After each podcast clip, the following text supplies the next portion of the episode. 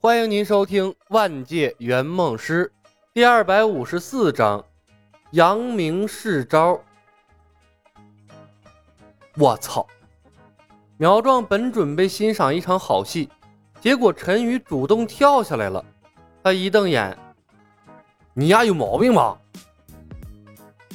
陈宇嗔怪的看向了李牧，一本正经的道：“小白，我要光明正大的让林月如爱上我。”投机取巧的方式会适得其反，不仅讹了林月如，也讹了林天南。以后不要这么做了。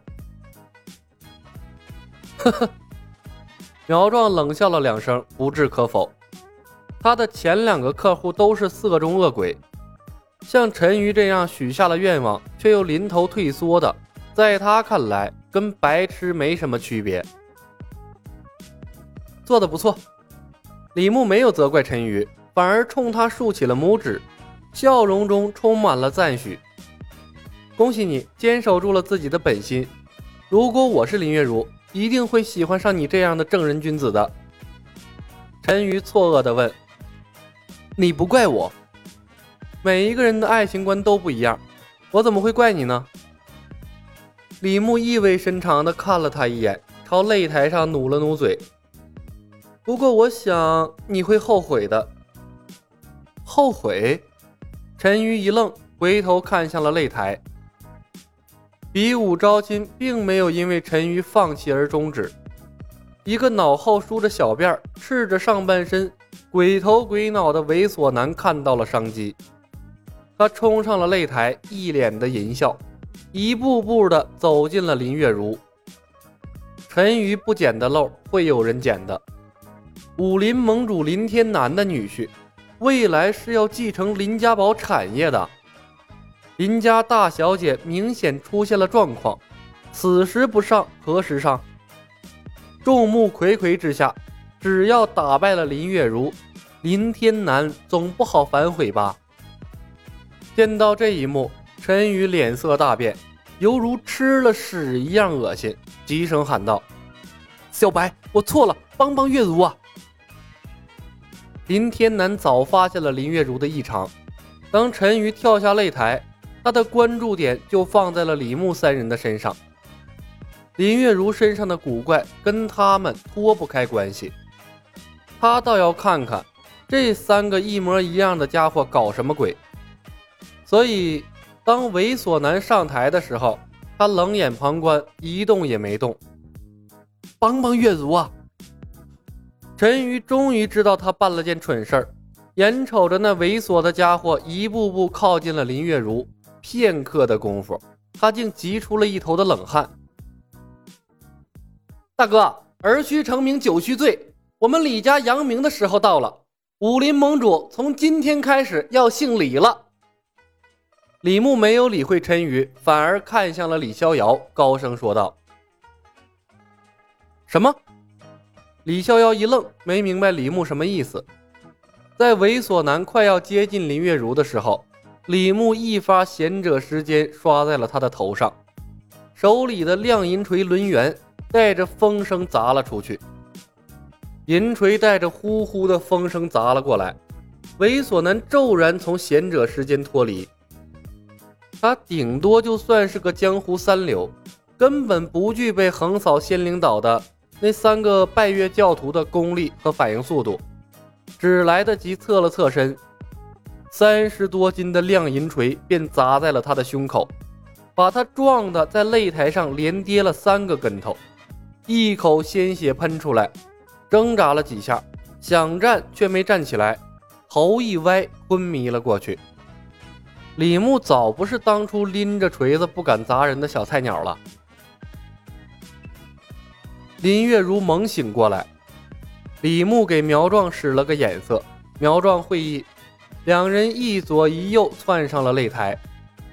李逍遥愕然，陈瑜更是呆住了，什么状况啊？不是比武招亲吗？这武林盟主姓李是个什么鬼呀？这两个圆梦师完全不按套路出牌呀！偷袭不合规矩。林堡主，比武招亲哪有台下出手的道理？林家的千金只有一个，上去两个人是什么意思？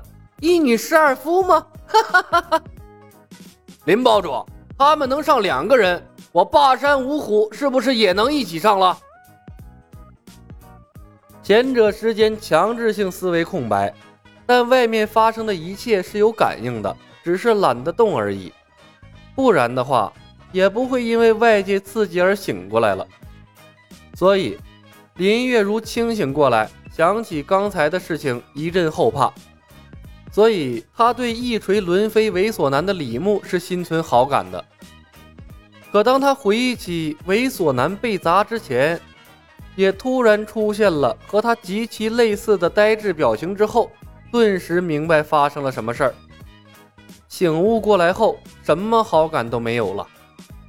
更何况，比武招亲的擂台哪能一下子跳上来两个人？把他林月如当什么了？枪的一声，林月如拔出了宝剑，恼羞成怒：“你们两个去死！”月如小姐，稍安勿躁，我们是来救你脱离苦海的。李牧回头看了他一眼，微微一笑，又一发贤者时间刷了过去，定住林月如。大哥，打虎亲兄弟，上来一起嗨呀！好，李逍遥本就处于活泼好动的年纪，当李牧两人上擂台之后，他早就按捺不住了。闻言，二话不说跳上了擂台。和李牧两人并肩站在一起，傲视群雄。皇帝轮流坐，今年到我家。李牧回头看了眼林天南，朗声道：“林堡主，值令千金比武招亲之际，我们李氏三兄弟也想争一争武林盟主的宝座，不知林堡主可否让位？”擂台下的声音戛然而止。哈哈哈哈！后生可畏。能胜得过林某人，武林盟主之位让与你李家又如何？林天南哈哈一笑，长身站了起来。不过林某向来瞧不起要挟害人之辈，说不得今天要为民除害了。说话间，身形变换，一连串的人影闪过，林天南已然出现在了擂台上，以指为剑，直奔李牧而来。武林盟主初期的李逍遥在他的手上毫无反抗能力，以他毒辣的眼光，早就看出林月如的莫名失魂跟李牧脱不开关系。